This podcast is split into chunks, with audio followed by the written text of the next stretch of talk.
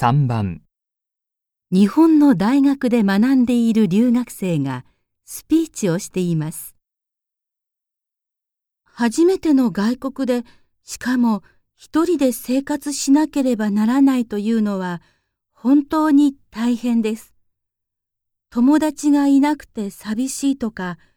自分で料理を作らなければならないとか、困った時に相談できる人がいないとか、いろいろ問題がありますが、中でも一番辛いのが眠れない夜。これは本当に辛いです。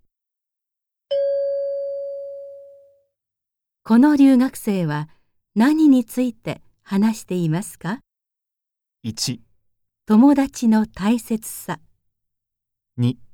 料理を作ることの大変さ、3、睡眠の大切さ、4留学生活の大変さ。